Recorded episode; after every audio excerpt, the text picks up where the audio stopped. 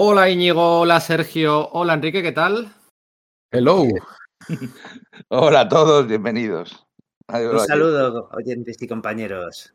¿Cuál es vuestra saga favorita de la Liga de la Justicia, de la Justice League? JLA, ¿cuál es vuestra saga favorita de toda la historia? De toda la historia. De toda la historia, pregunta tradición para empezar. Es una pregunta tradición porque probablemente esta pregunta la hayas hecho, formulado ya alguna otra vez. Y a lo mejor digo otra distinta. Hoy te diré. Sí. Os la hice a ti y a Enrique. Las respuestas de Íñigo de aquel día no las tengo y no puedo cotejarlas, pero las tuyas y la de Enrique las tengo. Yo diría que es la segunda de Grant Morrison, la de Los Ángeles, la de Asmodeus. Yo no me acuerdo lo que dije, probablemente algo de la JLI, seguramente, alguna de las sagas. La mía es la primera de Morrison, la de los marcianos blancos. Hostia, spoiler. La mía es la mm, tercera de Morrison, la de La Roca de la Eternidad. A mí esa. Su etapa a sí. mí esa. De su etapa, de en general, hay cosas que me chiflan de otras etapas, evidentemente. Muchas etapas de la, de la historia de la, de la Liga de la Justicia, incluso algunas recientes también, ¿por qué no? Pero la de Roca de la Eternidad de Morrison y Porter, con, con el átomo y Green Arrow como resistencia final, derrotando a Darkseid en, con todo ese rollito Kirby y tal, me chifla.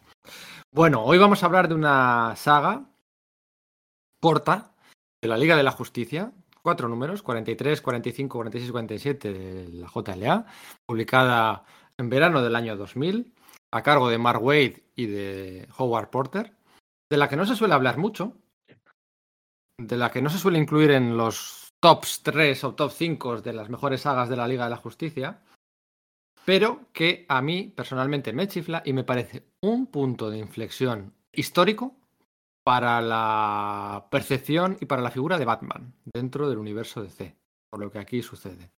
El Batman paranoico, conspiranoico que nos ha bueno, acompañado desde, desde entonces, yo creo que nace aquí, nace en, estas páginas de Mark Wade y de Howard Porter, en las que, bueno, pues no creo que Mark Wade quisiera imprimirle esa, esa estela Batman, pero lo cierto es que acabó ocurriendo. Eh, vamos a hablar de Torre de Babel. ¿Qué os parece Torre de Babel? A mí me parece un cómic muy eh, meritorio. Es decir, a Wade, aunque ya había hecho varios números de relleno durante la etapa de Grant Morrison, y habían estado bastante a la altura, no nos confundamos, es decir, que no, no baja el nivel, para ser números, para ser feelings, funcionan bastante bien. Con todo, le tocaba ese, ese rellenar los zapatos de Morrison que había generado una etapa verdaderamente histórica en la trayectoria del grupo, un grupo que no olvidemos, eh, se remontaba, se remontaba, a 1960, pero también incluso histórica respecto al momento de, DC Comics, ¿no? Es el que parece que lleva a su máxima expresión es ese tema de recuperar la Silver Age llevándola a finales del siglo XX, ¿no? De decir, vale, no tenemos por qué ponernos totalmente de constructivistas, podemos hacer grandes TVOs con grandes conceptos, buena caracterización de personajes y tramas sólidas. Va. Ese es, digamos, el leitmotiv de la etapa de Morrison. Wade, que era un, autor bien considerado, pero quizás cuyo trabajo más, más, importante en la industria había sido Kingdom Come, igual no parecía la mejor elección para ello. Pero curiosamente aquí en Terre de Babel demuestra que sí que lo era. Me parece un gran TVO, de verdad que sí. Y me parece que es más, como dices, más importante de lo que parece por las consecuencias que que, que, tiene más adelante en la figura de Batman y en eventos que sacudirán el, pro, el propio universo DC eh, durante los siguientes 5 o 10 años. Y que de hecho tiene curiosamente otros reflejos en... Bueno, no me adelantaré. Hay algo ahí que, he descubierto que me hace bastante gracia con esta saga. Yo no solo le daría esa importancia que le da en la figura de Batman, también como ha dicho Sergio, en el universo DC, sino en el propio concepto de superhéroe en los años 2000. Esos superhéroes paranoicos que incluso encontramos en Civil War, yo creo que vienen de este cómic. Marcó, yo creo que sin querer, efectivamente, Waid iba a hacer una aventura guay, esa aventura guay, over the top, que, que, era la marca de la casa en la JLA, que ya había ese sello que le había imprimido Grant Morrison, y sin embargo creó algo simplemente porque fue, porque fue Mark. O sea, en principio te puedes pensar que, que está imitando a Morrison, pero le da su propio sello y sabemos que Morrison en su momento lo que quería era eh, que el plot fuera la gran amenaza y cómo esos profesionales, porque eran un grupo de profesionales amigos, pero que eso es lo de menos, las relaciones personales, eh, cómo acababan con la amenaza. Sin embargo, aquí le imprime el sello personal, el sello de los personajes, lo lleva a su terreno y claro, él dice, yo vale, la amenaza es muy guay, ahora la comentaremos, pero a mí lo que me interesa es la relación entre los personajes y que haya conflicto entre ellos. Y no se le ocurre otra manera que hacer que realmente el villano de esta historia fuera Batman. Bueno, yo no lo, no lo veo tan, tan importante, ni tan famoso, ni tan influyente como decís.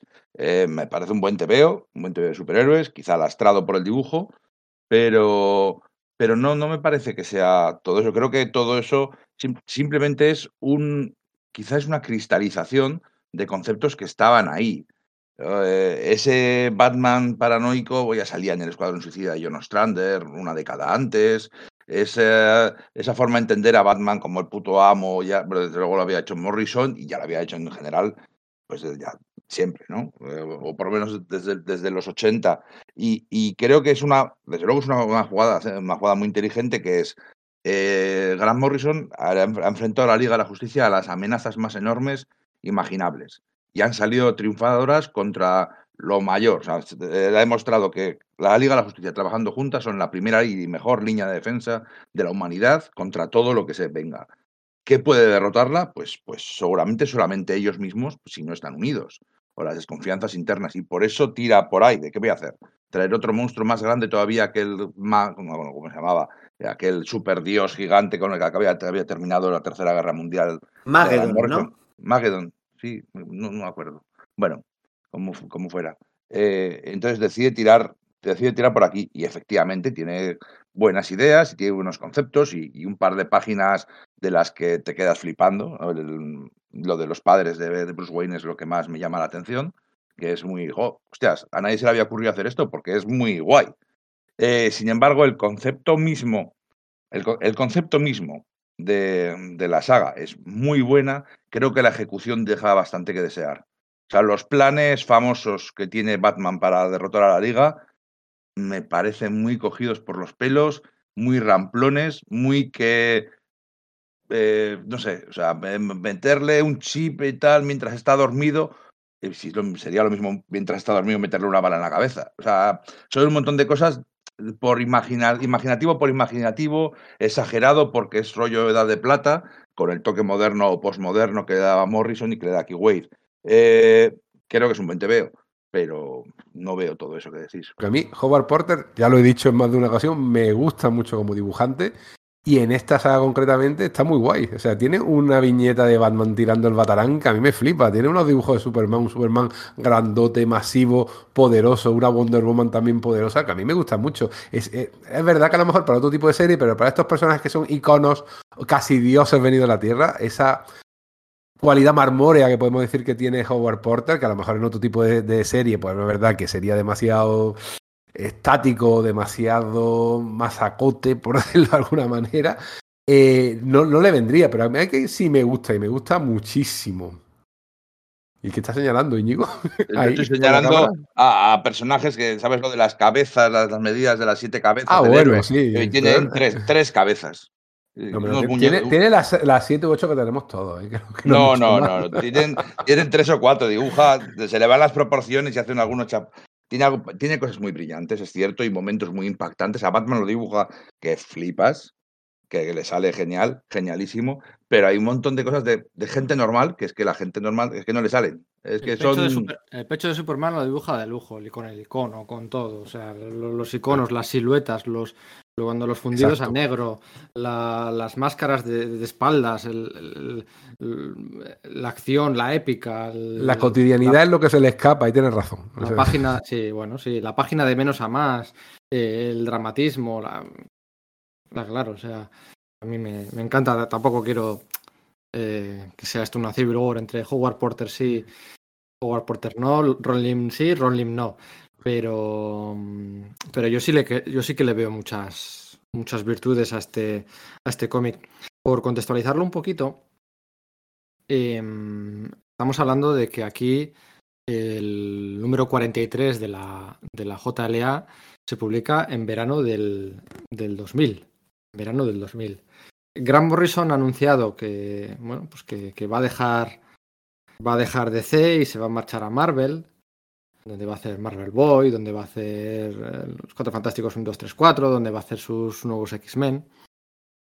Y, y, bueno, pues DC tiene, tiene la, la, la, misión, el editor Dan Rasper tiene la edición, la, la misión de, de encontrar un, un, sustituto para, para Grant Morrison. Tampoco se rompe mucho la cabeza.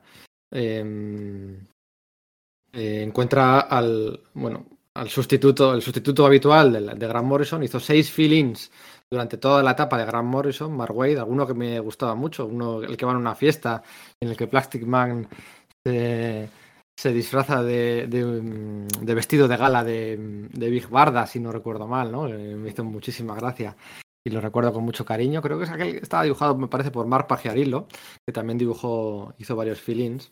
Entonces eligen a Mark Wade, pero es que además durante, durante aquel eh, 98-99 Mark Wade había guionizado la maxiserie JLA año 1.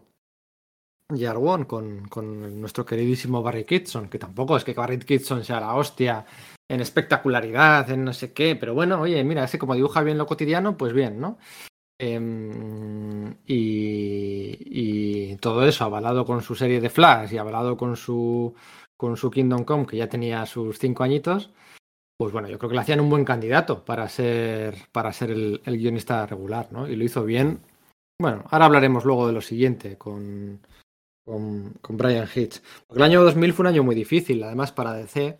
También se jubiló eh, Dennis O'Neill, y perdón por la chapa, se jubiló Dennis O'Neill, que venía siendo el editor de los de la Bat franquicia, de los títulos de Batman, pues casi casi desde, desde, desde, el, desde el año 87, 86, 87, ¿no? Desde el, desde el post-crisis, ¿no? Había sido editor de Batman durante 14 años y, bueno, pues tirando de poder, de jerarquía y de veteranía, Denis O'Neill había mantenido siempre a Batman en entornos más eh, detectivescos, urbanos, de Gotham. Bueno, dejaba un poquito, cedió y dejó a Batman para Grant Morrison, pero siempre había procurado que eh, la representación de Batman siempre fuera más detectivesca, ¿no? Entonces, con la salida de Denis O'Neill eh, y la llegada del nuevo editor, todo eso también cambió por, por completo y se optó por un por Jeff Loeb y Jim Lee haciendo Batman Silencio, en el que la faceta de detective de Batman desapareció para pasar a ser Batman superhéroe, ¿no? De nuevo. O sea, eh, Batman dejó de ser un vigilante para ser un superhéroe a partir de, a partir de entonces, ¿no? Y, y, en ese cambio de editores en la, la, franquicia de Batman y el cambio de guionistas en la serie de la JLA, yo creo que cambió por completo. Hay que analizarlo conjuntamente. Analizó por completo el Batman que, que habíamos tenido pues desde el universo post-crisis hasta, ese momento. Además, ya pues lo redondearon todo llamando a Frank Miller para hacer ese Dark Knight 2, que bueno, pues que acabó como acabó, ¿no? Eh, entonces, en este contexto entra Mark Wade y hace esta saga que sin querer, insisto, lo cambia, lo cambia todo. La siguiente saga va a ser con Justin Howard Porter, con, con Brian Hitch. Yo creo que ese es uno de los motivos por lo que quizás esta saga es eh, se la pasa más por alto, porque se habla de la etapa de Grant Morrison y luego se habla de la etapa de Mark Waid cuando entra Brian Hitch. Entonces esto como sirve de bisagra, como no está ni Morrison ni Brian Hitch, que son digamos las, las estrellas, quizás por eso se ignora un poco. Sí, además es más continuista, no o sea, es el dibujante de la etapa anterior.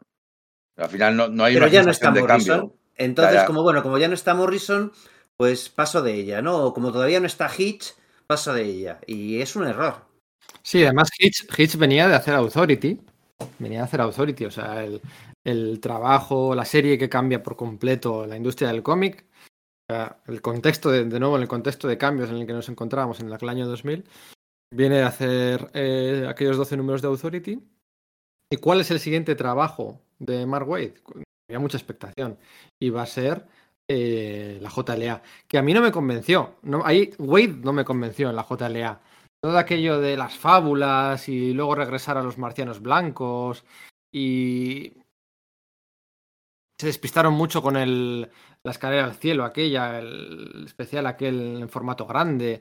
Yo creo que les Que a mí sí me mucho. gusta mucho, pero sí que es verdad que lo posterior, además Hitch se retrasa, no, eh, tiene mu- muchísimo, vamos, o sea, es que el final de su etapa ya no es Brian Hitch, pero- aunque parezca que sí. Un tal Mike Miller. que lo imitaba relativamente bien. Sí, es Sí, el yo opino Mike- igual. Es, A mí es el de Injustice, ¿no? Mike S. Miller, el de Injustice. Ah, sí, es verdad. Sí, sí, Sí, no, pero yo opino, no me- yo opino que a mí no igual, me conven- O sea, a mí Brian Hitch sí me convenció, sí me convenció. sí. Bien, pues me acuerdo de aquel, el beso aquel entre Aquaman y Wonder Woman y, y- y varias cosas más, pero el que no me convenció ya tanto fue, fue Mark Waid. Ahí me, me- me- me decepcionó un poquito. No, tampoco es que durara mucho más la serie, porque luego entraron Doug Mankey y el otro.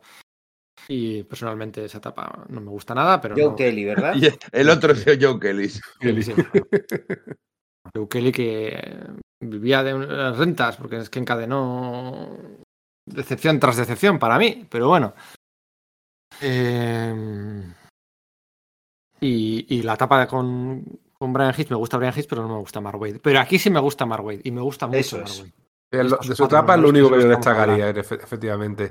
Lo, único- lo único destacable de ese nuevo personaje, la reina de las fábulas, y porque ha salido luego Harley Quinn como villana de una temporada. O sea que tampoco es que fuera una cosa. También creo que cuenta el hecho de que no se llevaban muy allá eh, Brian Hitch y Mark Waid. No hubo sintonía entre ellos, no se comunicaban bien y, y entre eso y lo tardón que estaba Brian Hitch no, no acabo de cuajar la etapa, pero estos cuatro números para mí sí son pues dignos émulos de, de la etapa de Morrison, ¿eh? sinceramente.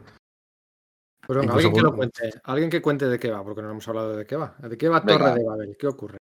Venga. Eh, Ra's al Ghul, el, el archivillano de Batman, tiene su nuevo y enésimo plan para diezmar a la población mundial de, de esos molestos, a la población de, de la- de los seres humanos para proteger la Tierra, ¿no? Eh, si quitamos en medio a todos los humanos que están contaminando, están acabando con las especies animales y vegetales, pues la Tierra podrá renacer. Es un plan de, villano de James Bond, pero que es lo que lleva queriendo hacer desde que lo crearon en los 70. Entonces, en su nuevo plan eh, incluye pues, esa, unas, una tecnología que crea de, ¿cómo es? disfasia, eh, afasia, ¿cómo se dice? Bueno, que hace que la gente que la gente no sea capaz de leer. O sea, Dime. Afasia, sí. Afasia, Afasia, afasia, que toda la, que provoca que toda la humanidad sea incapaz de leer, de, de- comunicarse por escrito y luego en un paso siguiente incluso oralmente. Eso crearía tal caos y tal destrucción de toda la economía mundial, accidentes y, y, vamos y caos y, y vamos eh, sería pues una cosa pues para reducir la población mundial a la mitad por lo menos.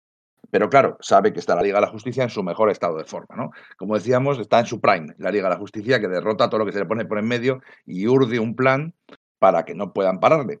Y lo que hace, y, lo que donde viene el giro interesante, el giro bueno de la, de la historia, es que para derrotar a la Liga se aprovecha de planes que el mismo Batman había hecho. ¿no? Batman, eh, ese tío que siempre está preparado, que siempre se dice, si está, si tiene tiempo de preparación puede derrotar a quien sea, ¿no? Eh, Es de- que viene un poquitín de Morrison, ¿no? De ese Batman Dios, ese Batman imparable. Antes, en la, en la JLI lo decían, Batman siempre tiene un plan.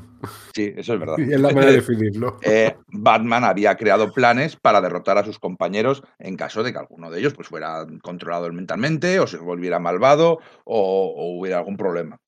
Y Que es la gran revelación del TVO, que esos planes que son tan eficaces para vencer a cada uno de los miembros de la Liga de la Justicia, resulta que Ra's al Ghul, que conoce la identidad secreta de Batman, la de Bruce Wayne, ha conseguido infiltrarse en, los- en sus archivos y localizar cómo vencería a cada uno de ellos. Y claro, eh, tal y- o sea, el hecho de que Batman haya planteado cómo vencer a cada, a cada uno de ellos, primero es infalible y segundo es como una, ah, por supuesto no les ha dicho nada a sus compañeros, es como que una, una forma de traicionarles, ¿no? De algún modo.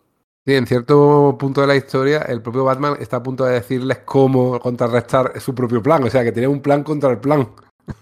Eso lo deja ahí caer. Lo que pasa es que no puede por el tema de la afasia provocada por las máquinas estas, de la cual ha hablado Íñiga antes, y tienen ellos mismos que buscarse la vida y consiguen, por sus propios medios, el resto de compañeros de la Liga de la Justicia, eh, terminar con, con la amenaza, ¿no?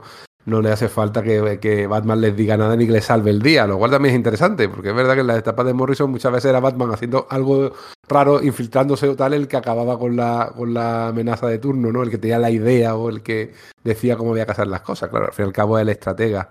De todas formas, eh, eh, la historia empieza con una escena de Ras al Ghul en la cual condena a muerte al cuidador de un tigre, de, una, de un león, de una especie muy extraña, un cachorrillo que él quiere salvar porque es una especie de Noé, ¿no? Eh, enfatiza ahí su visión como un ecoterrorista, ¿no? Alguien que quiere eliminar, eliminar a la humanidad para salvar a la Tierra, o eliminar a parte de la humanidad para salvar a la Tierra, y también pues tiene un zoológico de especies en peligro de extinción. Y yo pienso, vamos a ver, eh, Ra's al Ghul, si no eres capaz de buscar a un zoólogo o un veterinario que sabe que no le tiene que dar chocolate a un cachorro de animal, ¿cómo quieres dominar el mundo? a mí eso me echó de ¿A la qué te metes. Ras al Ghul, ¿Para no? qué te metes? Busca a, alguien competente y no al que las que encuentras. Yo es que ahí ya me quedé un poco. Bueno, luego Pero lo yo creo que eso es eh, que, que sí que es eficaz por parte de Wade, porque te lo establece como villano. Sí. Es decir, no, este. Porque es muy tentador decir Ras al Ghul en el fondo tiene razón, que es un, que es un rancio fact que le, he- le he oído mucho friki. Perdona. Thanos disculpa, tenía razón. Al entremos fin y al cabo fondo es lo en mismo. Eso es, es como, perdona, pero vamos a ver, ¿no sería más fácil si tienes el guantelete del infinito poniendo el, el ejemplo de Thanos, doblar los recursos y... En fin, hay, mucho- hay muchas cosas por las que son los villanos. Entonces, esto es una de las cosas que creo que hace bien Wade estableciéndolo. No creo que sea un error, ¿vale? Sino que creo que te, lo, te lo pone muy bien. Y luego está la otra cuestión, que hace Ras al Ghul muy bien, que es, claro, sabe cómo vencer a cada miembro de la Liga de la Justicia, pero cómo, cómo distraes a Batman, ¿no? Y ese es el momento que me parece bastante escalofriante, ¿no? Y que yo creo que Íñigo había comentado que le parece eh, muy impactante, que creo que lo es. Eh. Una, una cosa al later, porque lo que hace es, vamos, a ir a, vamos a full spoiler, robar los cadáveres de los padres que están en un cementerio, pero no estaban en la finca Wayne. ¿Dónde están esos padres? Por Dios, es que nunca sabes dónde están enterrados, esa es otra. Porque depende de quién te encuentre la historia, te lo encuentras en un sitio o en otro. Pero claro, va lo que comentábamos antes, al tema emocional. O sea, Batman solo puede derrotar emocionalmente con el tema de sus padres, de traerlos a la vida. Mm, pero casi ahí sí que lo veo raro, porque tú podrías decirle, mira, te lo resucito. Pero casi parece que es una amenaza. Te lo voy a resucitar a ver lo que sale de ahí. No, no, no le acabo de ver eh, en qué sentido va Ra's al Ghul. Si para hacerle un bien y, tra- y atraérselo o hacerle un mal resucitando a los padres, amenazándolo Bueno, por ello. Cosa que Batman no quiere. Bueno, lo, lo- lo deja lo claro. que, si, si consigue distraerle, o sea, consigue que, Eso sí. que, est- que esté al- ahí al principio de la crisis cuando hubiera podido darse cuenta de que estaban utilizando los planes contra ellos y hubiera podido Mm. pararlos. Eh, Eh, con- tiene que ir a esa base en el Himalaya. ¿Os acordáis de aquel programa que hicimos hace unas semanas de Super López que hablamos de las bases de los villanos? Pues ahí tenéis a Ra's al Ghul eh, teniendo una base en el Himalaya o en algún sitio con mucha nieve. Es muy divertido en ese aspecto, ¿no? Como villano de, de James Bond. Es que yo creo que además también pasa una cosa, que recordemos, aquí es donde Mark Waid se reencuentra con Howard Porter. Ellos habían trabajado juntos en aquel evento de, al cual ya le dedicamos un podcast llamado Underworld Unleashed. Y precisamente con Batman utiliza la misma treta. ¿Dón- ¿Cómo atacas a Batman? El único eh, punto flaco emocional que tiene Bruce Wayne es si hablas de, de sus muertos, ¿no? Allí le, Nerón le Pero tentaba ta- con resucitar. También, perdona, Sergio, también es mi, mi punto débil. Si inventas a mis muertos, también pierdo el, el control. O sea, Obviamente, pero digamos que Pero probablemente. tú tienes en- más entre- puntos débiles. Tú Eso tienes es, ese es el único de. Batman, sus muertos, Claro. ¿no? El, el resto de las personas tenemos más puntos en los que, en los, en los que no- nos pueden tirar abajo. Batman solo puedes jugar ahí. Nerón ahí le ofrece traer a la vida a Jason Todd. Y aquí le ofrece eh, Ra's al Ghul traer a la vida a sus padres. En ambos casos eh, se, le, le parece horrorosa la opción a, Batman porque es consciente de que a pesar de que sea su anhelo, eso no debiera ser así, ¿no? Que es, digamos, eh, la reacción que quiere desencadenarlas en, en, en Bruce Wayne, ese, ese, conflicto interno, ¿no? Por mucho que vaya a tomar la resolución, le va a joder tomar esa, esa resolución. Además, hay otra cosa que es guay de Mark Waid, que también me recuerda a Underworld Unleashed. Cuando se provoca ese caos internacional, en Underworld Unleashed ya comentamos que había páginas que se dedicaba a cómo va escalando la situación eh, internacional de, bueno, pues de enfrentamiento entre bloques, posibilidad de un holocausto próximo porque algo está afectando a la, a la gente en la Tierra. Y aquí hay varias páginas en las que vuelve a hacer lo mismo, ¿no? En, las, en la apertura ¿Qué es? Del, del, del sí, lo, de los, lo, de los, aviones, el, el, quirófano había, ¿no? Había un eso es, porque. Lo de la dislexia. Sí, eso, eso es como la dislexia a, a, a, afecta, pues eso, a médicos operando que no pueden acceder a sus notas, eh, eh, policías. Había unos geos. Había unos, eso, unos geos, ¿no? Iban a. Los artificieros tienen un aviso de una bomba en una taquilla, tienen el número donde está la bomba el número de taquilla de la bomba, pero no pueden leer los números, ¿no? Entonces, ¿cómo va generando ese, ese ambiente de terror que yo en el, en el crossover, vamos, en el, en el podcast sobre el evento de Underworld Unleashed, comparaba un poco con Alan Moore, ¿no? Cómo meter esas gotitas. Aquí lo reproduce porque, no sé si precisamente porque se ve imbuido con ese espíritu de, vale, yo he trabajado con ese tío y esto lo hicimos muy bien. Y me parece que es uno de los puntos brillantes también de, de este arco argumental de Torre de Babel. Y tiene un fallo, bueno, un fallo, en su momento no me pareció un fallo. Em, y es que hace referencia a la justificación. Bueno, para empezar, durante los dos primeros números no se sabe que los planes que han servido para neutralizar a la, a la JLA, la JLA, Holly West, Kyle Reiner, Plastic Man, Wonder Woman, Detective Marciano, Aquaman, Batman y Flash, los siete grandes, más Plastic Man, que bueno, pues la gran incorporación de, aquellos años eh, que tanto gustó y sigue gustando un poquito más hasta que se lo quitaron de en medio, ¿no? Esa era la alineación por aquel entonces. Por cierto, aquí Plastic Man, por primera vez serio, ¿eh? sin recurrir al humor y está muy serio, muy enfadado. Durante los dos primeros números no se sabe que los planes esos son de Batman, ¿no? Y luego ya se desvela. Y al final Batman trata de justificarse a sí mismo diciendo algo así como, ¿te acuerdas de aquella vez con... en aquella aventura con Tyrant, con Tirano y tal, y no sé qué? No, dos no es con Tyran, es con Agamenón. Agamenón. Y ahora hablaré de eso. Eh, con, con eso, con, con Tyrant, no, con, con Agamemno. Eh, en aquellos años, tal, no sé qué, eso me hizo pensar que podía tener unos planes, por si acaso. Claro, aquella aventura en aquellos años no había ocurrido como tal en aquellos años, sino que había ocurrido en un evento que había publicado DC paralelamente. Paralelamente, pues, es, yo creo que también durante el año do- eh, 2000, son, es 2000. una miniserie de 11 números. Sí, era una miniserie de estas que le gusta hacer a Mark Waid, que es un especial inicial y luego varios especiales de JLA, no sé qué, no sé cuál. Bueno, pues la, la de Silver Age. Y ahí se contaba retroactivamente, eh, pues como JLA año 1, ¿no? Que también era una miniserie retroactiva y todo de aquello. Mark Waid, a la- que también sirve para justificar los actos de Batman, según. eh, per- eh, de bueno, o sea, que también se hace referencia a ello. El detective marciano dice: Yo no puedo condenar a Batman porque yo hice algo parecido en JLA Year One, escrito por Mark Waid, recopilando archivos de- de- con información personal de mis compañeros y luego un villano, en ese caso Vandal Savage, me lo quitó, ¿no? Eso. Lo que viene a decir es como, bueno, esto, eh, lo que eh, hace referencia a dos obras suyas pasadas, Mark Waid, ¿no? Una no tan pasada. Sí, eso es. Una del 98-99 y la otra del año 2000. Y esto yo creo que, bueno, pues para.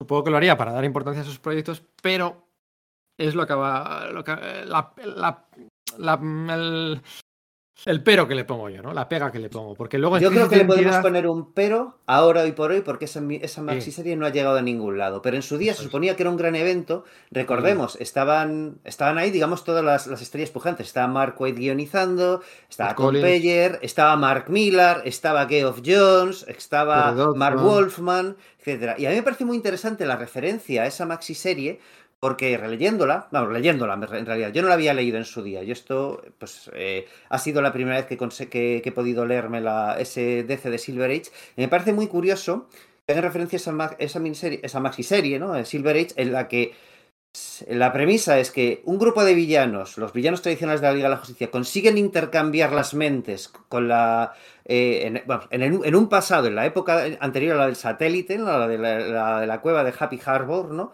Un grupo de supervillanos eh, aband- abanderados por un tal Agamen, un ser cósmico, hijo del creador del universo, consiguen intercambiar sus mentes con la Liga de la Justicia, consiguen acceder a un poder supremo y a, con- y a cada uno a un anillo del, en plan linterna verde, pero cada uno de un color distinto, y luego cuando termina la saga les borran la memoria. Tío, es que está, o sea, hay una cantidad de, de paralelismo con cosas que pasan después, con identidad secreta, con, perdón, eh, no, crisis de identidad. Crisis de identidad. Eso es. Igual que Torre de Babel es influyente en ese Batman del proyecto OMAC, a mí me da la sensación de que, aquí hay cosas que más adelante van a repercutir en obras grandes del universo DC, como Crisis de Identidad o como ese tema de los distintos anillos de linterna verde. Y curiosamente, en ambos casos se tira de una aventura pasada. En Crisis de Identidad se tiraba de una aventura que efectivamente había sido publicada en los años 70. Aquí se inventa en una, pero es como que un fractal dentro del universo DC. La cantidad de rimas que hay es alucinante, ¿no? Con, para con esa, esa miniserie. De- Entonces, de, todas formas, Sergio, quiero recordar que había una historia de los años 70 en la cual las mentes de la Liga de la Justicia se metían en unos dos nadie, unos criminales de medio pelo que creo Claro, que claro, esa, esa es la, es- Es, eso es, me refiero. ¿eh? Crisis de Identidad hace, hace, referencia a esa aventura que efectivamente fue publicada en los años 70. Vale. Esta hace referencia a una aventura que no fue publicada en los años en, en, el pasado, fue publicada al mismo tiempo que en esos años, en esos años 2000, pero que supuestamente transcurría antes. Entonces me, hay una cantidad de rimas y cosas por el estilo que me, que me dejan bastante flipadete. Lo que pasa que la de Crisis de Identidad, que era el número 170 y algo, me parece, de Justice League, eh, Brad Melcher la había leído de pequeño. Mm. Entonces, él sabe canalizar esa nostalgia, eh, ese, mm, esa continuidad sentada en el, en el Crisis de Identidad. De todas formas, no será por cómics en la historia de DC en lo que se intercambiaban cuerpos y mentes. No va a ser por eso. A Superman o sea, le pasaba cada tres números en, su, en, los años 60 y 50. Sí, sí, sí, Con Jimmy Olsen, con Lois Lane, con el que fuera. Una vez que, lo, que, encuentras también ese paralelismo con los diversos anillos de poder, o por ejemplo, que el malo Agámeno, que es amar amarillo, al final de, su, de, de esa aventura queda atrapado como impureza dentro de la batería central de los Green Lanterns de OA varios años antes de que se estableciese que eso es lo que pasaba con Parallax, pues no me deja de parecer curioso. Está también metido Kurt Basiek, por ejemplo, en esa, en esa historia. ¿Ah, sí, sí, sí. ¿Ah, hace una historia con Brent Anderson que está muy bien en la que cuenta que en realidad la, la, claro, esto no, esto está totalmente fuera de continuidad, ¿no? No ha sido desdicho mil veces, pero él propone que la impureza del anillo de Green Lantern, en lo del amarillo, en realidad está puesto a propósito en los guardianes de, de, del universo, que los guardianes del universo lo han puesto a propósito para no dar una sensación de omnipotencia a sus a, los portadores del anillo, ¿vale? Que tengan una, una, debilidad que sea muy chusca para que eso no les corrompa, porque por ejemplo, con Sinestro no hay ningún problema, porque Sinestro se va, se va, está corrupto ya por sistema, ¿no? Pero, por ejemplo, cuando Hal Jordan se intercambian con el cuerpo de Siniestro y tiene el anillo amarillo, que no tiene eh, ningún tipo de esas impurezas, se va dando cuenta de que cada vez algo está funcionando mal en su, en, en su, en su foro interno, que se está volviendo cada vez más déspota. ¿Por qué? Porque no tiene una debilidad, ¿no?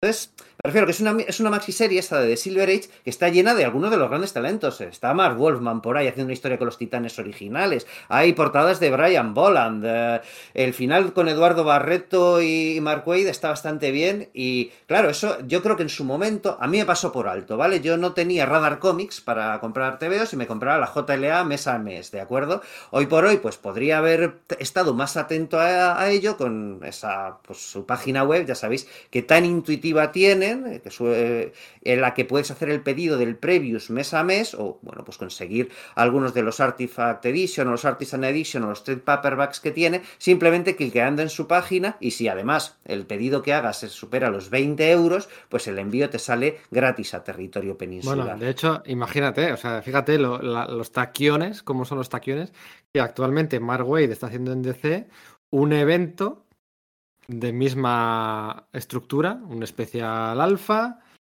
luego uno de la JLA, uno de Green Lantern, bueno, Green Lantern en concreto no, uno de no sé qué, uno de no sé cuál, no sé cuál. Esto, esto era en su día, esto era había un Silver Age Justice League, sí. un Silver Age Challengers Doom of Patrol, otro Brave and the Bold, otro Challengers of the Unknown, otra DLH for Hero. Eran como títulos clásicos de la Silver Age, hechos, digamos, un poco en ese estilo, con esa estructura episódica, pero también con ese aporte fresco de principios del siglo XX, finales, perdón, finales del siglo XX. Eso es. Ahora están haciendo, está haciendo lo mismo.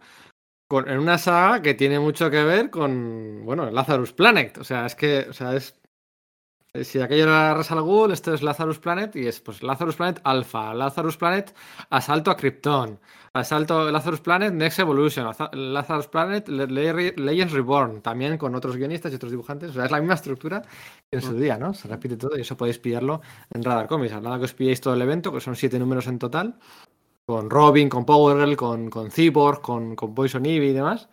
Pues a nada que os pilléis los 7, gastos de envío gratis, 20 euritos, Radar Comics en vuestra casa en, en, uno o dos días. Pues a eso voy. Si en su día hubiese tenido Radar Comics y hubiese podido leer estos números de la Liga de la Justicia al tiempo que esa historia en retrospectiva se estaba publicando, probablemente como lector me hubiese sido una sensación enormemente grata porque era estar completando al mismo tiempo esa misma historia, no tener que remitirme números antiguos, sino leerme unos que estaban publicando al mismo tiempo que supuestamente ocurrían en el pasado. Me quedo uh -huh. flipado. No había oído hablar de esto de Silver Age, o sea, tengo que admitirlo, pero vamos, no me suena de nada. Yo eh, sabía que existía, ah, ah, pero no lo había leído hasta el pues otro ahora, día. Ahora quiero leerlo. Está muy Sí, bien, bueno, ¿eh? es que, es que iba contracorriente, Íñigo. O sea, eh, eh, estamos hablando del año 2000, donde Authority, donde luego Ultimates, donde todos esos cómics cambiaron la forma de Warren Ellis y compañía, Mark Millar, Brian Hitch, Frank Whiteley, cambiaron, cambiaron Grant Morrison, cambiaron la forma de el pasado, la continuidad, la nostalgia, la, eso ya no importaba. Ya no importaba. O sea, el, revival de Heroes Reborn del año 98 con Mark Wade, que, siempre se dice, ¿no? Que, que, eh, Marvel apostó por lo clásico eh, en- con Heroes Reborn, ¿no? Con Wade, Busiek y tal. Ojo, antes de, de en Return, antes de Heroes Reborn, ya lo estaban intentando. Lo que pasa que hay un pacto de los jefes de Marvel por encima de Bujarras para llamar a Liefeld y, y, mm, ¿cómo se llamaba el otro? Dime. Eh, Jim Lee para hacer el Heroes Reborn. Pero ellos ya estaban intentando eh, utilizar la nostalgia y el clasicismo antes de Heroes Reborn. El Capitán América de Mark Wade, ¿qué es lo que era? ¿Vale? Con, con, con Garney. En Los Cuatro Fantásticos habían llamado a Carlos Pacheco. Eh, bueno, el Iron Man y eso no mucho. Pero por ahí estaba también metido Peter David. O sea, había un intento ahí de hacer. Carl Kessel también estaba metido. Había un intento de hacer. Lo que pasa que eh, Heroes Reborn se lo cargó. Y luego, cuando lo intentan de nuevo en el 98, 99, Thunderbolts en el 97, pues, pues, pues, pues está bien, gusta, pero enseguida aquello, el lo clásico, queda sepultado por, por, por, por Authority, por Stormwatch, por Planetary y por el sello Ultimate. Y claro, esto iba muy a contracorriente.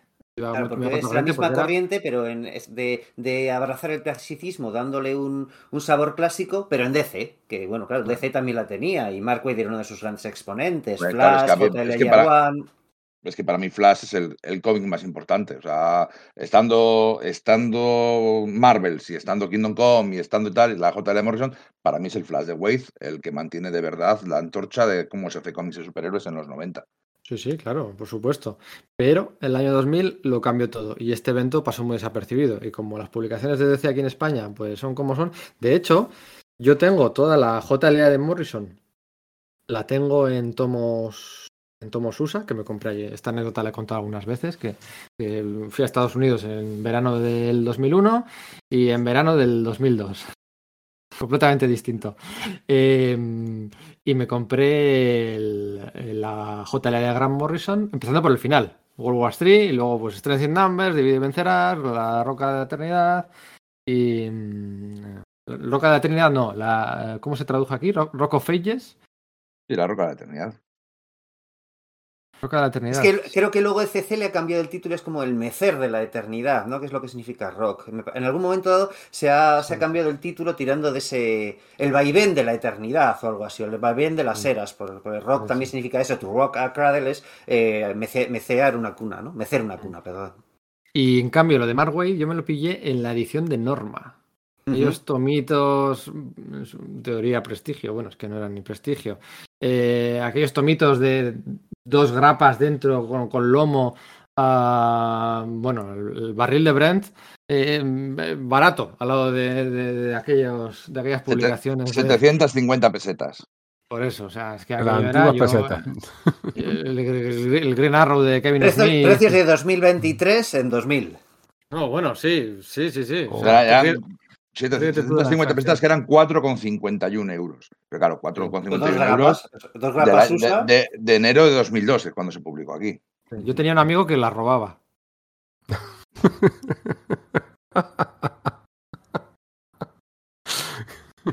Te juntabas con una gente muy chunga, ¿eh? Sí, los viernes por la tarde. Em, Ya. bueno, dan eh, em, el, el Green Arrow de Kevin Smith, el Flash de Jeff Jones, ahí con, leí yo el, el principio del Flash de Jeff Jones, aunque aquellos tomos ya eran un poco más, más gorditos. Mm. Em, ¿Qué más? ¿Qué más sacaban? El, el JLA el clavo de Alan Davis también. Sí. Eh, todo era súper caro, costaba mucho ser. Hitman, eh, sí, sí. Mm, no sé si es de Superboy la Claro, de hay- superhéroes, también lo sacaron. Allá, allá no me llegaba el dinero. Allá Sí. no me llegaba el dinero. Eh, entonces tenía que seleccionar mucho. y Me compraba todo, todo lo de JLA de, de Waid, eso sí. Y, Y esto no sé a qué venía. Ah, pues al cambio de. Al cambio de todo. De formato. No, ya, ya sé lo que ibas a decir. Que tienes lo de Morrison y tienes lo de Wade, pero te falta igual el número ese. Ah, bueno, sí, lo que comentábamos antes. Un número en medio de transición que sí que tengo una grapa norteamericana y demás. Em, de Torre de Babel, que se pueden comentar muchas cosas de Torre de Babel, son cuatro numeritos que se pueden contar muchas cosas. Tiene, tiene mucho mérito como em, lo compagina todo. Si hubiera sido un evento fuera de la serie regular, se recordaría mucho más que si es una serie, que si es que como fue, vamos. Un arco argumental simplemente de cuatro números, sí. Pero una cosa como aquello que sacaron de Mundos sin adultos y tal, que lo sacaron con, con historias aparte, por ejemplo, ¿no? Sí, es verdad. es que yo creo que en ese momento la JLA de Morrison era un acontecimiento, cada arco argumental. Entonces debieron confiar en que eso seguiría siendo incluso después de su marcha. Y claro, es que en cuanto se va Morrison, ya os digo, este arco argumental me encanta. Y lo siguiente está muy bien Hitch, y, eh, pero en realidad Wade no tanto y Hitch terminan haciéndolo. Y luego ya, pues, en lo siguiente, bueno, yo dejé de comprar, honestamente. La, yo compraba mensualmente todo, eh, siempre la grapa de, JLA en inglés y a partir de, o sea, de, la, de, que Hitch dejó de dibujar la serie, dejé de comprarla. Me pasó igual. Yo me la compraba en TPB americano, esta la tengo en TPB americano. Pero luego ya cuando empezó Mark Miller este dijo no, y lo, también lo dejé. Era, era, era, bajona, era bajona. Pues quizás porque es que no es el tipo de guionista, aunque eran, son muy amigos y muy afines, son tipos de guionistas distintos. Entonces, a lo mejor no eres el guionista adecuado para el tono que le había imprimido el, el autor anterior y quieres imitarlo, pero darle tu propia voz y al final pues no sale. Pero, no es muy Morrison, es muy Morrison.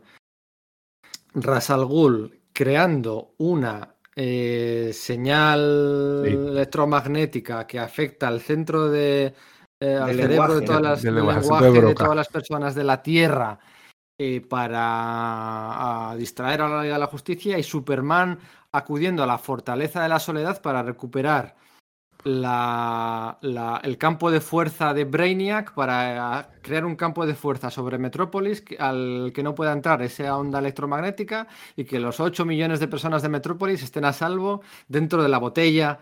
Eh, eso es Morrison, sí. o sea, eso es sí. Morrison. Ideas más grandes que la vida, ¿no? Eso, eso, es, eso es una bruta, eso es Morrison, eso es guapísimo. Bueno, totalmente. Y con lo que le gusta a Morrison esa idea del lenguaje que domina la realidad, es una idea muy de Morrison que a lo mejor hasta se la comentó. No, no, no he leído nada de la intrahistoria de, de estos cuatro números, pero no puede. Eran muy amigos, creo que lo siguen siendo.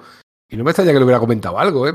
que la idea vaya ahí, porque Morrison siempre ha sido muy generoso con sus ideas, sino que se lo digan a, a Mar, a Mar y soluciona a problemas lógicos que, sí. que, están ahí, que no saben ver, como por ejemplo eso, el detective marciano, lo que han hecho es que su piel esté permanentemente en llamas, con lo cual le está matando, le meten en un tanque acuoso para que, para, para que no muera y está ahí, que, que, no puede interactuar, ¿no? ¿Cuál es la solución básica? Bueno, pues Aquaman ya, eh, pide que le traigan uno de los trajes de lo que, que, sus soldados atlantes llevan cuando sale a la superficie, con lo cual está relleno de agua, digamos, ¿no? Y el diseño es el detective marciano con el traje subacuático, ojo que a mí me mola un montón, ¿eh? O sea, efectivamente... Y, le... y ojo, y ojo, a todos nos chifla, a todos nos chifla, a la bestia recomponiendo el cuerpo fracturadísimo de la reina blanca de Emma Frost en diamante. Nos chifla.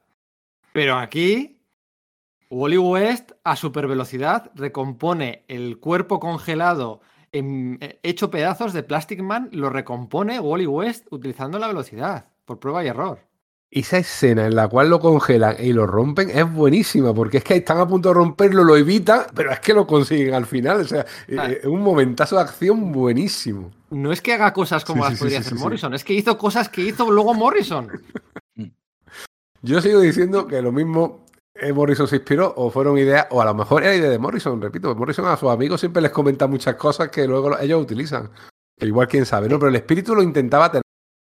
Luego se diluyó, que es lo que también hemos comentado. Yo creo que intentó, pero acabó diluyéndose en los siguientes números. Pero aquí todavía está en todo lo alto. De hecho, mmm, lo único en lo que puedes distinguirlo, teniendo en cuenta sobre todo en que lo dibuja eh, el propio, el mismo dibujante, Howard Porter, es el tema de que hay un poquito más de caracterización de personajes y que todo al final el centro está en la relación entre los personajes. De la no, historia. bueno, bueno, bueno, a ver.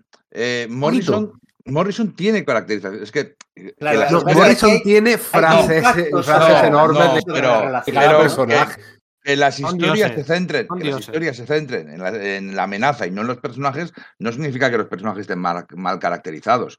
Pero el conflicto no, perfectamente- no- no reside en los personajes. Los personajes son ajenos al conflicto. Ellos siempre van contra una amenaza externa. Aquí la amenaza es interna. En ese sentido se parece mucho más, yo que sé, a la patrulla X de Claremont o a los titanes, que siempre que se enfrentaban lo que dices, que el, que, el, que el tema es que Morrison hace eh, historias más grandes que la vida, no descuida la caracterización, porque las frases que mete son de cada personaje, Sí. pero aquí Wade el tema es que hace lo hace central el tema de la interrelación y no solo eso, sino Eso que es. hace avanzar, porque cambia el paradigma de cómo Batman se va a relacionar con el resto de sus compañeros de grupo, probablemente solo durante unos números, tuviese pensado Mark Wade, pero claro, acabó impactando en la historia del, de- del personaje y del universo DC, ¿no? Hay otra cosa que hace aquí Wade que me parece genial, que es eh, ese saber manejar el personaje de Superman en el momento en el que, bueno, pues a al Ghul ya se le están acabando los planes, está como en su tramo final y viene Superman y dice, bueno, eh, ¿qué podemos hacer para vencerlo? Tiene otra debilidad, soltada a estos tigres que yo estoy, que tanto adoro, ¿no? Porque, eh, porque él y yo compartimos esto, no vamos a hacer daño a, estos animales, ¿no? Esa, esa capa de caracterización tanto sobre Ra's Ghul como sobre Superman, sobre ese, esa faceta suya de clemencia absoluta, me parece que, jo, le añade un toque de, de aliño bastante exquisito. A mí hay una escena que me gusta bastante, que es justo al final, después de que han derrotado a Ra's al Ghul y se ha destapado el pastel con los planes de Batman, eh, se junta la liga, eh, dicen a Batman, bueno, tú espera aquí, y se juntan a, puerta cerrada a debatir qué van a hacer, qué van a votar. Eh, entonces están debatiendo y está ahí un tres y solo queda Superman por decidirlo. Y dice, bueno, eh, el, voto de Superman es el decisivo. Y dice, bueno, ¿tú crees que te conoce lo suficientemente bien para saber eh, ¿qué, qué votarías? Porque tú eres su amigo. Y que sé que en esta etapa de Morrison se había establecido claramente que, que Superman y Batman, que Clark y Bruce son buenos amigos o los mejores amigos. Y cuando abre la puerta, Batman se ha ido.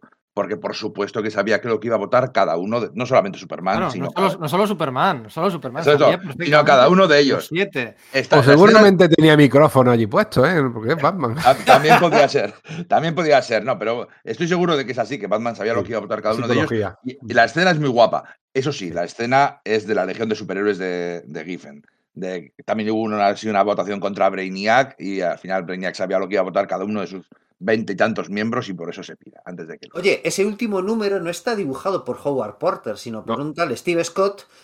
Y aunque notas la diferencia de, esti- de estilos, ¿no? Tampoco te afecta tanto, me refiero. El tío hace un trabajo pues tan digno como, como pueda ser el de el de Howard Porter, ¿no? Obviamente, notas Sí, que no es el mismo se tío. Se nota, se nota un poquito el de su detective marciano, en su Aquaman, pero en otras cositas no se nota tanto, eso es cierto. Eso, eso tiene mucho mérito, ¿eh? tiene muchísimo mérito.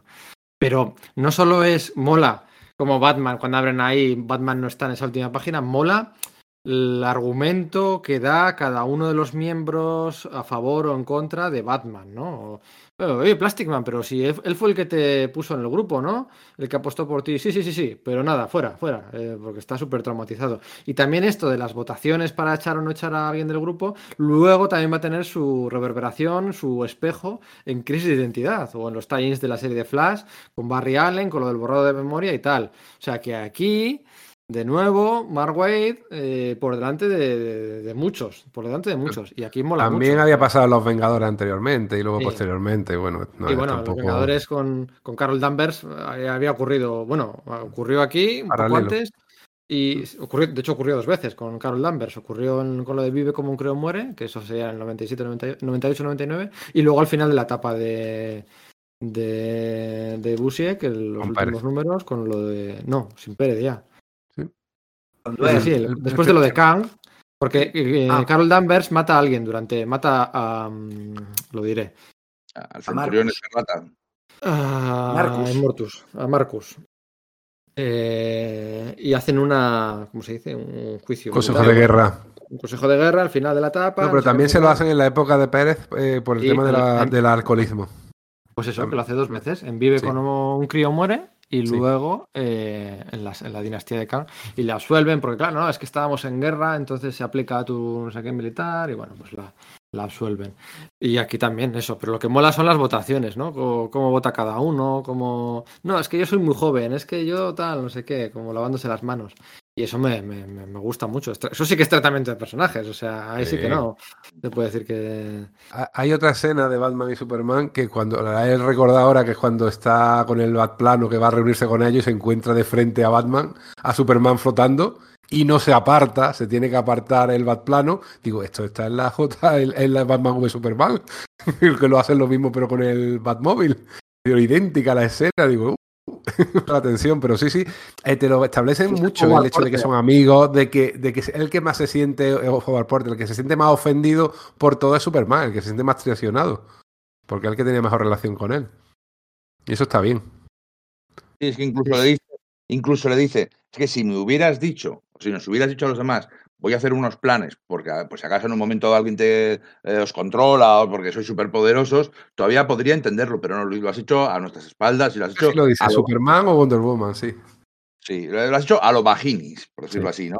Porque de hecho Superman eh, es una cosa muy importante de la continuidad post-crisis, que fue el que le dio el anillo de Kryptonita a Batman, de, bueno, si alguien tiene que, si yo me vuelvo loco o me controlan, alguien tiene que poder detenerme. O sea, en ese sentido, mira, eso no lo sacan a colación y creo que hubiera sido importante. Hubiera sido, o sea, hubiera tenido sentido que hablaran de eso. Hombre, sí, ¿no? Porque la kriptonita roja que tiene, que tiene Rasal Ghul es precisamente un fragmento de kriptonita que tiene Batman que le ha eh, disminuido, o sea, ha aumentado la vida radiactiva, está en declínio y se ha convertido en kriptonita roja y, y produce mutaciones sobre Superman. Es una kriptonita que efectivamente Ras ha robado de los depósitos de Batman y que tiene que ver con esa kriptonita original que, que Superman le dio. No recuerdo si será la primera vez que se la kriptonita roja después de Crisis, aunque luego ya Jeff Loeb la usó y la reusó todas las veces que pues hizo es posible.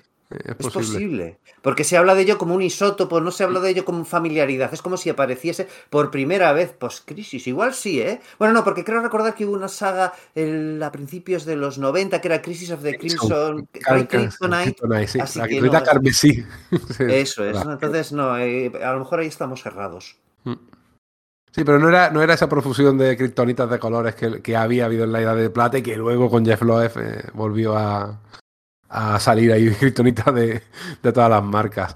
Y luego otra cuestión que a mí también me chirría un poquito, estamos buscando muchos fallos para lo que luego nos gusta, porque en general nos gusta la, la saga, pero el papel de Talia te deja Ras al Ghul. Bueno, yo, yo, que, no saque, que no saque el anillo este a mí no me parece un fallo. O sea, de hecho, eso luego saldría en Superman Silencio, en Batman mm. Silencio. O sea, tampoco puede estar sacando todo, todo el rato. Eh, lo que no, no, no, digo que sea un fallo, pero digo que hubiera tenido sentido. O sea, porque pues va precisamente de eso. Ya, bueno. A ver, el anillo ese creo que eh, muchas veces ha establecido en muchas historias que Batman lo llevaba en, en el cinturón, ¿eh? en algún sitio. Yo creo que lo llevaba siempre encima por si acaso. Yo creo que ha llegado a leerlo en algún sitio. O sea, ¿Vas a decir de Talia? Yo creo que sí, que voy a coincidir contigo. En eso verdad que ese personaje un poco mmm, va dando muchos bandazos. En principio es la máster, la asesina maestra del grupo de la Liga de Asesinos, le lleva a cabo el plan al padre estupendamente y de repente se arrepiente. Luego al final huye y su historia no queda para nada resuelta, ni, ni su arco. Eh, y además ese personaje siempre está dando bandazos. O eh, sí, está enamorada, traiciona a su padre, su padre la perdona, eh, sigue, vuelve a traicionarlo, su padre vuelve a perdonarlo, y luego al final Morrison la convierte en, en Leviatán, en la jefa de Leviatán. Eh, bueno, ¿qué hacemos con este personaje? Nunca parece saber lo que quieren hacer con él, y aquí tampoco me gusta cómo, cómo es tratada. Tienes razón, pero protagoniza una de las mejores escenas del TVO, que es cuando los secuaces de Ras al Ghul están persiguiendo a Batman, parece que lo han matado, uno de ellos, que va vestido completo con máscara de esquí, viene, viene, viene, y le dice eh, a, a, él, a ella y a Ras al Ghul, que está delante, amo, hemos matado al detective. ¿Ves la reacción de Talia? Le dice, ¿habéis visto el cuerpo? No, no lo hemos visto. Pues entonces no está muerto y le pega una leche con esa pantomima de lo estoy haciendo como, como hija del, del, villano, pero también porque le ha dolido que simplemente lo digan, aunque sepa que no esté muerto. Entonces, cuando ese tío luego se aleja, se quita la máscara de esquí y es Batman sonriendo debajo, diciendo, vale, está, eh, eh, todavía me quiere, ¿no? O algo por sí, el estilo. Está muy guay. Es, es un pedazo de escena. Sí. Además, una escena muy James Bond. Que recuerda además lo James Bond que fue la saga de Ras al Ghul, en donde salió Talía, porque que, era... que también eh, culminaba en, una, en unas montañas nevadas, etcétera, sí. ¿no? Entonces sí tiene mucho sentido. Bueno, estoy buscando aquí en Universal Comics, ya sabéis, nuestra tienda de cabecera de, de cabecera y de confianza para todas las compras que hacemos de, de bueno, pues de publicaciones españolas, ¿no? De reediciones españolas. Estaba buscando aquí a ver si tenían la la edición de Torre de Babel de CC, pero No la tienen, ¿no? que, claro, la han publicado en colección novelas gráficas número 4. Bueno, no, no, no la tienen. No la No. tienen. Sí que tienen el, el Liga de la Justicia año 1 de Barry Kitson, Brian Austin y Mark Waid, que yo no lo he leído desde hace 20 años. No sé qué tal soportaría una, una relectura. La verdad es que no lo sé. Pero Yo lo le volví a leer hace 10 y me parece una obra soberbia. Soberbia, de verdad. Y además que es eso, que es un buen companion para, para esta JLA Torre de Babel, porque hace el detective, el detective marciano hace referencia a esa obra, ¿no? Y me parece que es, teniendo en cuenta lo que era, que era continuar un anual que eh, dibujado en su día, pues por, ¿quién era? Eric Schanauer o Bill Willingham, no recuerdo, en el que se volvía a contar el origen de la Liga de Justicia para que fuese post-crisis. Era como la secuela a eso, y funciona genial. De verdad que sí. Del episodio, por ejemplo, del secuaz con dudas es bestial. El de la Doom Patrol. el- no sé. De verdad que está guay y que entiendes de ese modo además el- las reacciones de John Jones al respecto. Y mola porque es eso, eh, vale, por un lado te hacen la, la referencia a, Gam- a de, esto que digo, de la Silver Age, esa miniserie que creo que no ha sido publicada aquí en España, pero esta JLA que sí ha sido publicada también es referenciada y es una lectura muy, muy disfrutable. Es un, es, un TVO bastante guay. Creo que fue el primer trade paperback que me compré en mi vida en inglés. Eh, Sí, ¿eh? Lo, lo que pasa es que lo, lo- lo más recordado de ese cómic, de todas formas, es el, el gag de, de que están Canario Negro y Flash hablando y dice, joder, es que estos tacones, y dice, joder, es que ¿cómo llevas tacones? Y eso no es práctico para luchar. Y coge Canario Negro, le coge las orejas de los rayos y tiene la oreja Flash y le gira la, la máscara quedándole tapado, haciendo el ridículo, y dice, como, y esto es práctico. Entonces, es un sketch, es un sketch visual que queda muy, muy, muy chulo. eh, y ah, pues siempre, siempre se recuerda. Siempre que alguien lo pone en Twitter, tiene muchos retweets, porque es gracioso. Es que Wade no tiene cómic malo. Eh, Sí, lo- sí los tiene, ¿eh? sí los tiene, pero bueno, sí. Pero, mm, Pero estos no lo son. pero en Ni Torre de 30, Babel, verdad. ni JLA Year One. Sí. en 40 años de su carrera ha hecho cómics buenos al principio, muy buenos en la mitad. Este sí que ha mantenido el nivel durante mucho, mucho tiempo. Ahora está haciendo su Wolf Fine, está ahí tan tranquilo en Mm, DC. muy bien, sí. Muy bien. Y o sea, cuando le dan por esto- muerto, vuelve y hace otra obraza. Dice, y bueno, ya, ¿quién se, quién se acuerda de Mark Waid? Y llega y hace eh, Daredevil, por ejemplo, o luego La Viuda Negra. o sea, O el Capitán América hace tres o cuatro años, o los Vengadores no salieron muy bien. No, Bueno, eso ahí no vale. estuvo tan fino, ¿no? Son la Ah, nada. bien, no bien. están son malos, es que son la nada. Tenía la obligación editorial de conjugar las generaciones de aquel momento, el, el Thor Chica, el, el- Sam Wilson como Capitán América, el, a Miss Marvel, a Nova, tenía que meter todo ahí. de- y bueno, pues hizo lo que pudo. El final de WandaVision, con esa conversación entre las dos visiones, Es suyo. con el barco y todo esto, es suyo. Está tal cual sacado de los cómics de Vengadores de, de, de Mark Waid. Así que este sí que, mira, este sí que tierra, echa por tierra la teoría de que los grandes eh, agrupan sus obras al principio. Em, De todas maneras, si hablas de Waid, todo el mundo dirá Flash y darán Kingdom Come. sí, sí, sí, Era no digo que no. Que Claro, sí, sí. doy la Pero, razón. ¿no? pero Empire es la leche, bien, que es un poco posterior. Mucho mejor lo mejor que su coetáneo Busiek, por ejemplo. Y, y el Daredevil que hace con, con, con Pablo Rivera, con, con, con Marcos Martín y compañía, o sea, eso es una, es una gozada. O sea, eh, bueno. Eh, lo que iba a decir, que no está su Torre de Babel, está su Liga de la Justicia año 1, pero he encontrado aquí en Universal Comics, eh, ya sabéis, 50 euros, eh, compra que supere los 50 euros, gastos de envío gratis a vuestras casas, he encontrado colección completa, Liga de la Justicia de América de 5, números 1 a 54 de esta colección. Contiene cuadernos de historietas grapados de 24 páginas, interiores en color, eh, los números de Justice League del 1 al 60, entre mayo del 87 y marzo del 92. Los 54 primeros números de 5 de la Liga de la Justicia de Keith Giffen, Kevin Maguire y mm, JM de Mateis. Los 54 primeros por 124 euros con 95. Si alguien se anima, porque esto, bueno, no parece ser que va a ser editado mm, de forma inminente, ¿no? Tampoco veo yo aquí, bueno, pues esa insistencia que había con los titanes de Wolfman y Pérez. Esto no es la misma tipo de Es más campaña. Es más barato eso que el crowdfunding. Eh, Bueno, son menos números, pero sí. Eh, Si alguien se anima y quiere tener en grapita la segunda, tercera mejor etapa de la Esa serie. obra de- maestra. Sí, es. Eh, lo tiene completa en Comics Universal. Que por cierto, hace poco un amigo común nuestro, eh, no sé si decir el nombre porque lo hizo de manera casi anónima, me regaló en grapa americana un- casi todos esos números. ¿eh? Ha sido mi regalo de las navidades. Ah, María, gracias. Ya está, ya lo he dicho. Mira, ahora que dices lo de amigos, me pidieron que saludara a un oyente que nos escucha siempre desde la ambulancia. A ver. eh, Pero, será a ver porque si la le puedo- conduce, espero. que a ver si le puedo enviar un saludo, por supuestísimo que le enviamos un saludo a Juan Carlos, el conductor de ambulancias. Un saludo. Escucha, Desde que es un gran fan. Así que bueno, no sé si está escuchándonos ahora en la ambulancia o no, pero, pero claro que le enviamos, por supuesto. Claro que Saludo a sí. Juan Carlos. Claro, Juan Carlos. No hemos hablado mucho de la Liga de la Justicia de, de Matthijs Giffen. ¿no? Ya le tocará en algún momento. Por favor. Bueno, algo más que comentar. Hemos sacado una hora de cuatro grapas. Algo más que comentar de esto. ¿Qué querías comentar de Mark Millar antes que decías?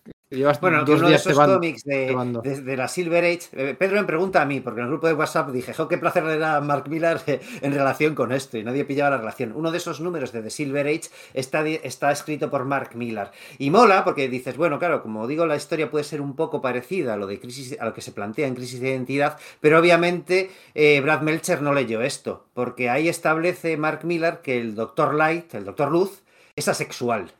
¿Vale? Con lo cual no encajaría con lo que según Melcher le hizo a su Divni. ¿vale? Entonces me, me hizo bastante gracia ver a los miembros de la Liga de la Injusticia poseyendo a los héroes y haciendo el mal de forma verdaderamente sádica por parte de Miller. Yo siempre formas, a Miller. esta, esta miniserie eh, tiene algunos errores de continuidad. ¿eh? Con, Sí, sí, tiene un montón. Intenta conjugar muchas cositas nostálgicas, que si Tommy Tomorrow, que si no sé qué, los, los caballeros atómicos, que si. Y se, mm, se mete la pata, que claro, es que es normal, fíjate, después de Hora Cero, pues aquello era un desbarajuste. claro. y Y, que son distintos guionistas. Está Mark Wade, está Geoff Jones, está Mark Wolfman. mm, sí, eso. claro. Entonces, el momento en el que metes a- Batgirl, espíritu, pero no continuidad. Eso es. Hay un, no coincide. El uniforme ese de Green Arrow no puede coincidir con esa Batgirl y con esa y con esos titanes. Pero claro, es que es que es que es que joder, madre mía.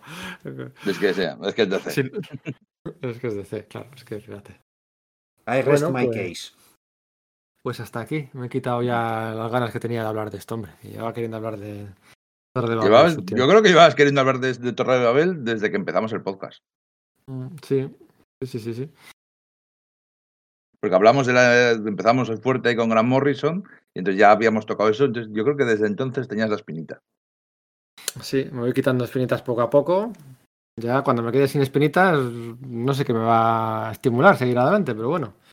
Pero, pues, Acumular las quitaremos, otras. quitaremos la mía de Secret Wars. Ah, es verdad, hay que hacer uno de Secret Wars. Vale. bien. Ahora hago un Dimitri, me voy para atrás. Había peli, ¿no? De Secret Wars, la de Vengadores. Sí, sí, Dos sí, mil creo cinco, que se va a las llamar así. 2000 2026. La continuación de 2026, Dinastía de wow. Kang. Sí. A 2026 ya no estaremos aquí, madre mía. Pues más te vale que sí. ¿Tres años más grabando? Siempre sí. Bueno, Vamos para cuatro, o sea que. para cuatro, sí. Tres más, uff, no sé, da vértigo. Bueno, ya veremos. Bueno, nos quedamos sin temas una vez más. Aceptan sugerencias internas o externas y un placer como siempre. Y además hoy hemos hecho doblete, ¿eh? hemos grabado del tirón la de los chupetes y la de Torre de Babel. Más diferentes no podían ser entre sí. Pero, pero bueno, nos gustan los cómics. Con lo bien que había quedado yo diciendo que ya lo habíamos grabado hace tiempo. Sí, bueno, no, no, no cola mucho. Somos DC, eh, la, la- la continuidad falla. Dar una ilusión ahí de. Venga, abrázate chicos y buen fin de semana. Venga. Adiós. Saludo. Adiós.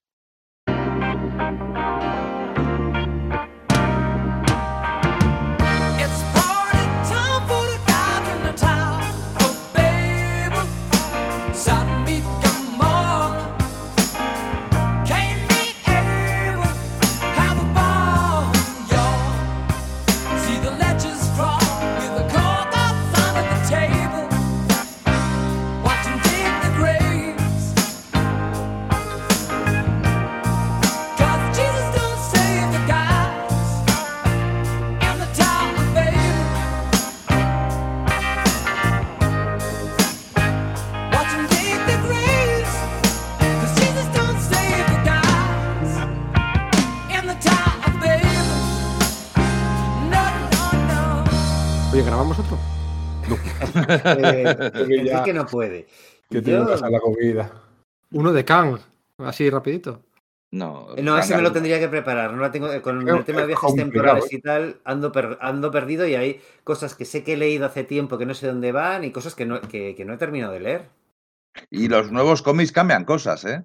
Y sacaron como dos especiales, leí uno que estaba guay y me dijeron que el otro también estaba bien, pero no lo he leído. Sí, yo he leído uno de ellos, pero no el otro, no sé cuál. Es que da igual lo que cambia, lo puedes explicar siempre. eh, no es otra Sí, versión. en tiempo. Ya está. No sé si uno era de Jet Mackay. Oye, el Jet Mackay ese mola muchísimo, ¿eh? Sí, es Sí. tremendo como Caballero Luna, que es uno de los tebeos peores dibujados de la historia de Marvel, eh, me sigue gustando a pesar de, de eso. Así que yo, Pues no sé, este- me da cierta este de confianza con los Vengadores. Este de Kang lo dibuja Greg Land, ¿no? Que a vosotros nos gusta. Sí, pero sin embargo, no me, no me, por lo menos no me parece feo. ¿Sabes? Es decir, no me gusta porque me parece malo, pero es bonito. Es uno de dos autores que conocemos todos que los dos personajes que tienen poca expresividad les salen muy bien. Y Khan, quieres que no con esa máscara, ¿no? Esa, como decía Carlos Pacheco. O sea, Carlos Pacheco, esa, esa, esa majefesa que tiene en la cabeza. le- Pero Pacheco, Pacheco, ojo, que Pacheco lo que hizo muy bien fue una cosa. No, no tocó el uniforme de Kang. Hizo que todo el entorno de alrededor Sí. lo rediseñó por completo para que para crear una ambientación en la que ese personaje con ese casco pudiera ser el líder y el rey de ese. O sea, eh, sin tocar a Kang, cambió todo de alrededor para hacer creíble que, que ese Kang pudiera ser el macho alfa de todo ese lugar. Y eh, podía haber rediseñado a, a Kang, o no. A Kang lo mantuvo. Dijo, no, este lo mantengo y cambio todo lo de alrededor. Vale, le bajó un poco el cabezón, ¿eh? Le- mm, un poco. En el, pri- en el primer número, en el primer número tiene Oh. cabezón y luego en el resto ya Muy tiene un poco poco. menos. Más se lo Mm. bajan en la, en la anterior saga en la que había aparecido, que era la de la, la previa, en la, en la encrucijada, que le hacen un casco como más bala, más, más ajustado, Mm. y Pacheco se lo vuelve a abultar. O sea, es- que no, es, se lo, vue- es que no es- se lo revierte al, al, al abultamiento original de Kirby, ¿no? Pues no he leído, no he leído la encrucijada desde el 90 y bueno, desde que salió. No, pero, bueno, ahora- pero- pero no volver a hacerlo. Sí, yo sí lo he leído varias veces. Sabes que ahora la traducen como la traición. Sí. Porque, De claro, Crossing, la- ¿no? Sí, sí, claro. originalmente de Crossing, de Es lo Crossing, mismo que pues, esto de Rock of Ages, siempre se ha traducido de un modo y ahora es verdad que son tradiciones, o sea, como son expresiones que son con doble sentido en inglés, lo que hacen es tirar del otro sentido. Bueno, pero en la crucijada no tiene sentido, lo que- porque lo que ocurre es que está, hay una traición ahí, la traición, la traición de, de Iron Man, de Tony Stark. Entonces, lo por eso tiene más sentido como la traición y no la encrucijada. Bueno, Claro, por eso, sí, sí, sí, pero bueno, que... Bueno, la traición es más Pero- spoiler, de luego. sí, eso sí. Eh, sí, eso es cierto, sí, sí, sí. sí. Encrucijada Eh, un momento clave, no sabes lo que va a pasar. pero eso. puede ser un punto de inflexión, sí, eso es. Yo dibujo, Eh, bueno, colega. Pa- Pacheco, Pacheco dibujó bien hasta Tempus, aquel. O sea, es que tú veías a Tempus Sí, y decías, bueno. Hombre, pero Tempus lo había diseñado quién, Bustema, pues claro, pues ya, claro. tenía que molar. ¿Saldrá, de Tempus o el, Tempus o el hombre creciente en, en la peli? Mira, que vaya a salir Yo- modo, que a mí me ha quedado flipado. Yo, tío. yo he puesto- yo por el hombre creciente se ha puesto. Bueno, podría, ser, no lo sé. Ser. A mí Tempus sí, me molaría. Eh, ¿Quién dibujó, no me acuerdo ahora, quién dibujó la miniserie de Terminatrix? Mike Gustovich, Me gustó Beach. no lo sé, ¿eh? Idea. Así que hace tiempo que no la releo, madre mía. La- me la compré en Burgos esa y. y- bueno, ala, que tenéis cosas que hacer.